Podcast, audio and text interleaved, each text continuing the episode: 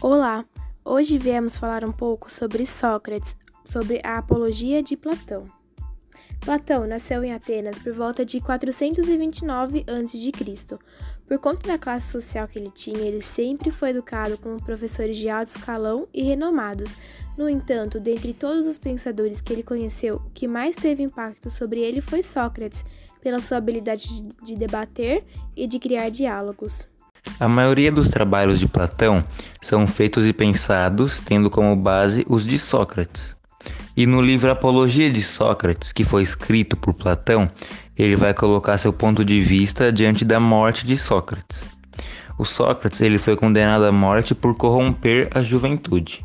O livro escrito por Platão defende o tempo todo que Sócrates não cometeu nenhum crime e que, pelo contrário, era uma pessoa ética onde o discurso e a prática andavam ao seu lado, fazendo os jovens pensar que na época não era necessário somente a lábia para ser ouvido. Esses pensamentos eram os sofistas. O livro de literatura nos dá a chance de pensar assim como Platão fez. Vivemos em um mundo repleto de regras, de virtudes e dignidades, mas serão essas regras certas? Esse é o questionamento de, de Platão. Nem todas as falas do livro são de Sócrates, mas Platão escreveu de acordo com o que ele pensava que Sócrates iria concordar e se posicionar, de acordo com a sua percepção da sociedade.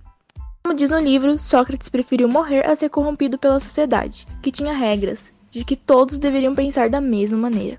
Isso traz a ideia de ser corrompido pela sociedade, que nada mais é que você ser justo ou ter um comportamento ético contra-argumentar o tempo todo, mesmo sabendo que suas verdades é que estão corretas e que esse mundo, no caso a sociedade, prega outras verdades.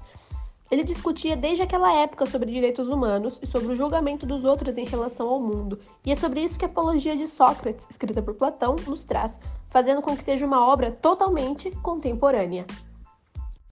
Bom, essa foi a nossa explicação e o nosso podcast. Espero que tenha gostado. Até a próxima!